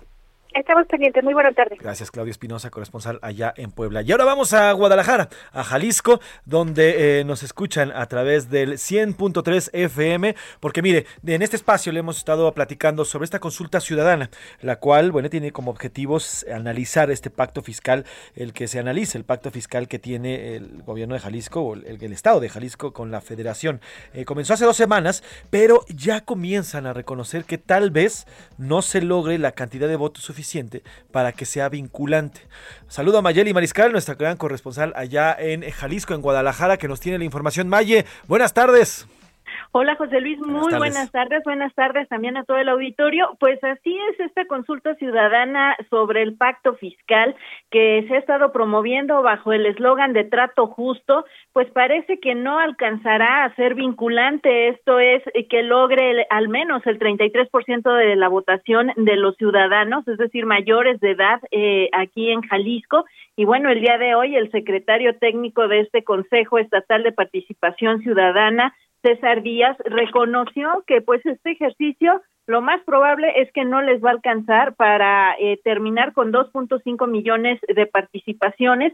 Sin embargo, pues dice que este costo que hay que recordar fue de 29 millones de pesos el realizar esta consulta, pues más que un gasto es una inversión porque dicen ellos, pues está llamando a la ciudadanía a que participe en ejercicios eh, como estos de participación ciudadana. Sin embargo, pues bueno, la idea o la intención de que participara el 33% de la población hacerlo vinculante, pues es también el respaldar en un momento dado la decisión del gobernador Enrique Alfaro Ramírez para poder llevar a una reforma en la Constitución de Jalisco y que quede ahí eh, ya estipulado el que cada determinado periodo se esté revisando este acuerdo, acuerdo eh, que, bueno, los recursos que se envían por parte de las entidades federativas se distribuyan de manera equitativa y de acuerdo a las necesidades de cada uno de los estados. Así es que, pues bueno, el día de hoy están reconociendo que no les va a dar para alcanzar ese 33% de participación. ¿Cuántos, ¿Cuánto falta para que termine la consulta, eh, Maye? El próximo 19 de diciembre sería el último día de la consulta. Todavía este fin de semana se estará realizando en diversas regiones del estado, en donde, por cierto, se van a colocar también un mayor número de urnas, sobre todo en los municipios de Tlaquepaque el día sábado y de Tlajumulco el domingo. Esto, pues, para incentivar o tratar de que la población, eh, pues, tenga más a la mano las casillas y pueda participar. Pues estaremos pendientes de lo que vaya, cómo vaya avanzando por allá eh, el tema de esta esta consulta. Mayeli, platícanos rapidísimo. Hay toda una polémica que se ha generado entre entre el gremio periodístico y el gobernador Enrique Alfaro. Cuéntanos algo de qué hay de eso, ¿eh? lo he estado leyendo. Eh, bueno, sobre este eh, tercer informe, del gobernador Enrique Alfaro Ramírez, pues ha habido varias eh, promesas incumplidas. Eh, una de ellas, pues tiene que ver en materia de seguridad. El día de hoy, justamente en nuestra edición impresa de Heraldo de México, pues se destacan algunas cifras, sobre todo eh, que se estuvieron dando a conocer en la visita del pasado martes aquí a la entidad por parte de la Sedena en donde pues son varios delitos que han ido en aumento, el secuestro, la trata de personas y el robo en transporte y eh, pues bueno, también ahí en la edición se pueden eh, consultar estas cifras que eh, pues todavía ubican en materia, por ejemplo, de secuestro en el lugar número 29 a nivel nacional. Sin embargo, pues ha habido pues bastantes ya pues actos en este sentido. El día de hoy, por cierto, también activistas de derechos eh, de las mujeres, pues están denunciando que han sufrido algunos actos de intimidación en los últimos días y están pidiendo que también eh, se les dé protección y sobre todo eh, pues esta garantía de resguardo y ejercicio a su activismo en pro de los derechos de las mujeres. Estaremos pendientes de esta información. La página 31 de Estados en Heraldo de México, ahí está tu nota, más robo y trata con Alfaro. Así la cabeceamos el día de hoy aquí en Heraldo de México. Mayeli Mariscal, muchas gracias por la información. Te mando un abrazo. Abrazo de regreso, excelente fin de semana para todos. Gracias, igualmente Mayeli Maiscal, corresponsal allá en eh, Guadalajara, en Jalisco. Y de Guadalajara vamos a Pemex, porque aquí le hemos contado sobre las deudas que tiene Pemex, que incluso la posicionan como la petrolera más endeudada del país y la segunda empresa, empresas en general, más endeudada del mundo. Es la, la petrolera más endeudada del mundo y la segunda empresa como tal, la más endeudada también del planeta. Aunque escuche, solo de impuestos entre enero y septiembre de 2021 pagaron más de 211 mil millones de pesos. Adrián Arias, cuéntanos eh, cómo va este pago de impuestos por parte de la empresa productiva de México. Buenas tardes, mi querido Adrián. Buenas tardes, José Luis, a ti y a todo el auditorio. Pues sí, esta cifra que comentas de lo que pagó en Pemex entre enero y septiembre es 4.4 veces por encima del total que pagan cinco grandes empresas en la Bolsa Mexicana de Valores. Estamos hablando de gigantes como América Móvil, Walmart de México, Alfa, Bimbo y Fensa que en conjunto pagaron 47.687 millones de pesos. Es decir, esto muestra que Pemex es uno de los eh, grandes contribuyentes del país y bueno, esto ha servido durante años para financiar eh, obras del presupuesto público. El dinero que la empresa eroga supera el costo de la refinería de Dos Bocas en Tabasco y eh, pues e-, esta inversión es de 191 mil millones de pesos. Eso significa que lo que paga Pemex es, es superior a esta necesidad de inversión y todavía sobrarían 19 mil millones de pesos. Así de grande, José Luis, es la contribución de Pemex, una empresa que sí se le ha criticado bastante, pero bueno, no todo es negativo en cuanto a Pemex. Así es, bueno, pues eh, eh, justamente hoy lo publicas en, en, nuestra edición impresa. Es importante porque paga mucho más que empresas como las que mencionabas, Walmart, como Alfa, como Bimbo, como, como FEMSA. Y este, este pago de impuestos, y sí, no todo es negativo. Adriana Arias, te mando un abrazo, que tengas buena tarde. Buen día, hasta luego. Buen día, aquí en la sección de mercados publicamos también Heraldo de México, también lo puede checar, claro, heraldodemexico.com.mx. Oiga, y vámonos a otro tema porque ya lo había escuchado, pero aquí está Oscar Mota con los deportes. ¿Qué pasa el desgraciado? Oscar Mota, que pase el desgraciado. Mi querido, en mi casa. Es, es, ah, caray, soy, ya, soy yo. Voy a hacer una petición. Hoy, hoy ¿qué es? 10 de Hoy es 10 de diciembre. diciembre. Tienen 20 días para ya como que generar nuevas... Renovar. ¿no? Además a la señorita Laura creo que ahí tiene problemas como legales, ¿no? Sí, estuvo ahí perseguida y La claro, estuvo está perseguida, amparada, ¿no? pero se dice, Entonces- estuvo perseguida por el SAT ya, ya, y salió adelante, pero sí hasta se amparó la señora Laura. Sí, pongan algo así como de los Sims. No sé, no sé. Tienen 20 días, tienen 20 días la banda, Ya les ¿no? dio chance, ¿eh? ya les dio chance. Sí, ¿no? Por De favor. todas formas, ahí está, que pase. Los Oye, que no sé si tengan chance. Bueno, yo creo que sí. Viene un fin de semana primero de campeones, ¿no? Sí, sí, sí. Tal cual. Ya cierran, ya cierran todos los grandes eh, torneos. pues. Liga MX, gana León 3 a 2. ¿Viste el partido? ¿Te gustó? Sí, sí lo vi. Estuvo movidito, la Me verdad. gustó. Sí, verdaderamente un partido abierto, un partido donde eh, ambos equipos pues salieron no a, a guardarse nada. Eh, va- varios datos importantes. Es la primera ocasión en todo el torneo que el Atlas recibe tres goles. Eh, sí. Entró como la mejor defensiva, no había recibido nunca tres goles en este torneo, entonces sí fueron sorprendidos. Hay una jugada en particular que empezó ahí eh, a, ser muy comentada. En el primer gol del Atlas surge de un saque, Saque de de banda. Entonces eh, viene eh, el centro, bueno, saque de banda, recentran y remata Julio Furch y cae el gol. Pero se empieza entonces a revisar de que cuando hacen el saque de banda, la, el pie derecho del jugador de Atlas estaba dentro del campo. O sea, la mitad, ya, ya. La mitad pisaba la raya y la otra parte en el campo. Entonces se armó un gran debate, ¿no? Y, y- y los cascareros diciendo, no, sí, que. es que esa es muy etcétera. clásica. Los que jugamos alguna vez en llanero, Siempre, era una de las era una de las clásicas faltas de no, pisaste la línea, tienes que estar atrás. Exacto, Y siempre ¿no? nos regañaban. Y yo veo a los profesionales que a veces hasta se meten la, la pierna y hasta hacen hacia abajo, porque hay una regla para hacer el saque de, de- bueno, de banda. Exactamente. ¿Qué es lo que dice la, qué es lo que dice la regla? El tema es que sí puedes, em, necesitas estar detrás de la línea o incluso pisarla. O, sea- o sea, sí la puedes pisar. Lo que no dice la regla es que tu, la otra parte del pie invada el campo. O sea, eso es lo que lo dice la regla. Pero hay algunos decían que sí, que no. Ojo, lo que sí no se podía era revisar en el bar. Porque no, el bar no revisa los saques de banda. Deriva un gol.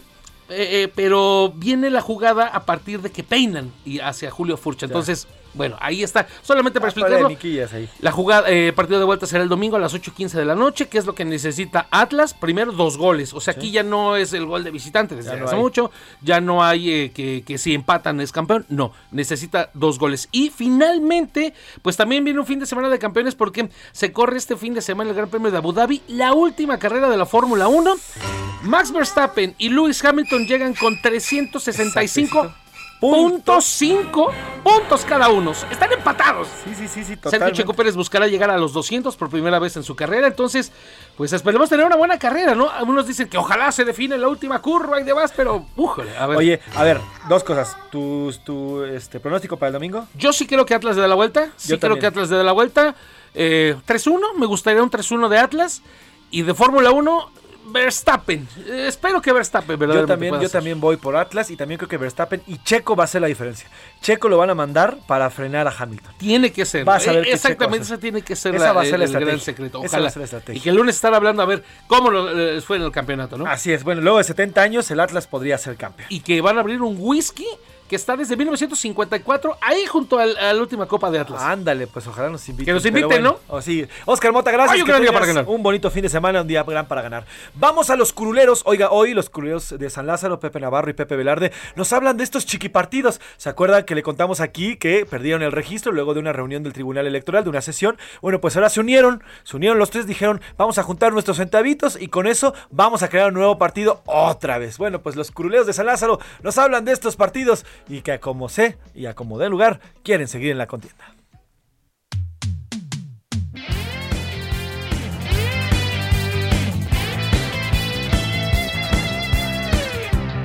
Si quieres lana vacilona, no te gusta gusta trabajar.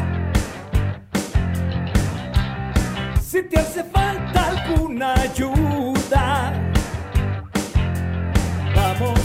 crear, vamos a crear un partido y grillar que millones no sé. Llámame, llámame, no junten las firmas. Oh no, oh no. Llámame, llámame, no junten las firmas. Oh no, oh no. Llámame, llámame, llámame. Alcanzamos el registro, pues nos juntamos como no. No importan las ideologías, ese hueso vamos a alcanzar. No lo pienses más,